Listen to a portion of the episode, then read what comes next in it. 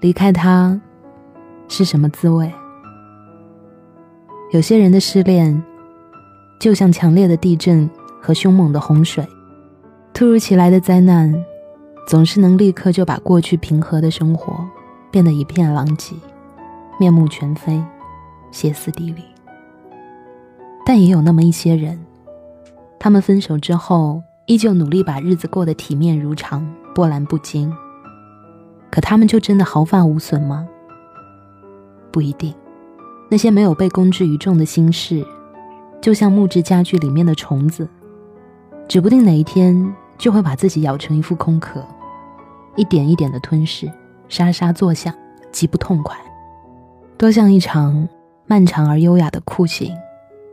他们不愿意被人看到自己的脆弱和落寞，可每到寂静的深夜，那一阵阵啮咬的声音。便最折磨人的睡眠。他们不像前者一样敢于曝光自己难受的情节，他们害怕被人发现自己易碎的那一面。一想到揭开比隐藏更危险，于是最后还是决定极力收敛，甘心独自受情所累。离开他是什么滋味？看着相片和留言，还是能尝到爱情里一些稍微馊掉了的甜头。似乎相爱的人里，总有一个会比较温柔。你滚动着屏幕，突然意识到，一个活生生的人，就要这样冷不丁的变成页面上一行行过期的文字，或者是照片中一个个生硬的尺寸。你感觉心里堵得发慌。是啊，他再也不会跟你的世界有任何太亲密的交集。那些他对你诚恳的说过的甜言蜜语。从此又将轮到谁有幸占据？到头来，孰是孰非的问题已经变得不再重要。你安慰自己，轻易就能错过的，怎么可能会是最对的？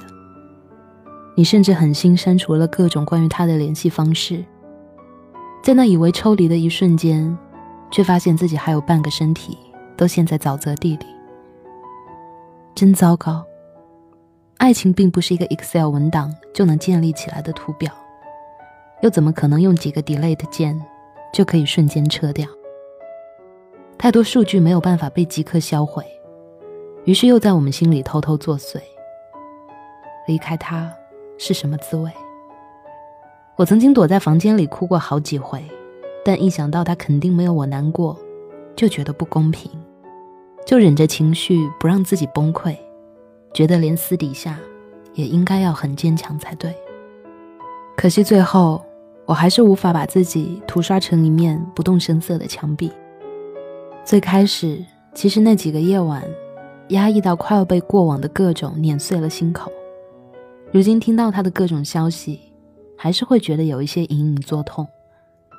可是这又怎么样呢？当一切都已经成了定局，成全也好，遗憾也罢。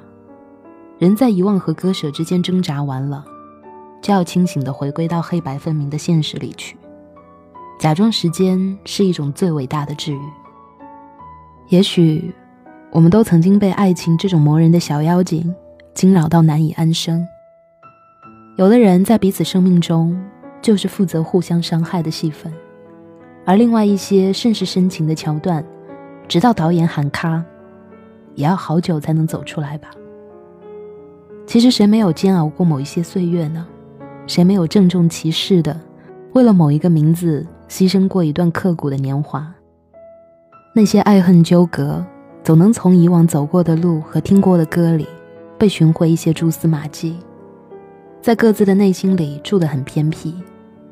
离开一个喜欢过的人，也许就像是咬了一大口夏天的黄连，苦涩顷刻覆盖舌尖。我们大概要不断失望，完了以后，再不断等待，才能了解命运背后所做的安排。但愿，当年夏天吞过的黄连，并不会让我们一直苦到冬天。今天的节目就到这里了，欢迎大家添加我的个人微信号“木子电台”的拼音给我留言，跟我分享你们的故事和心情。晚安，好梦。踢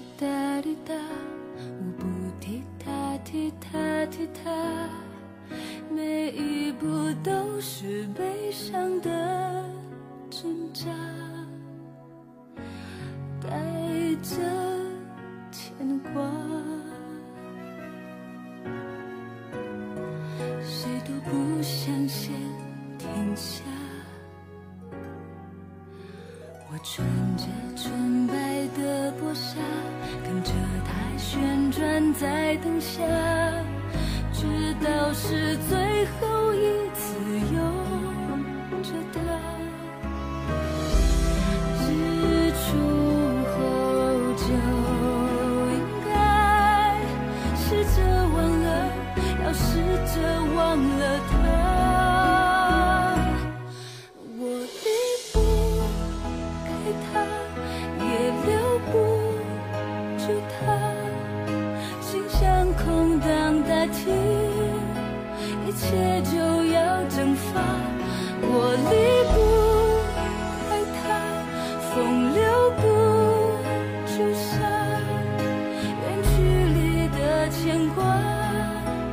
思念。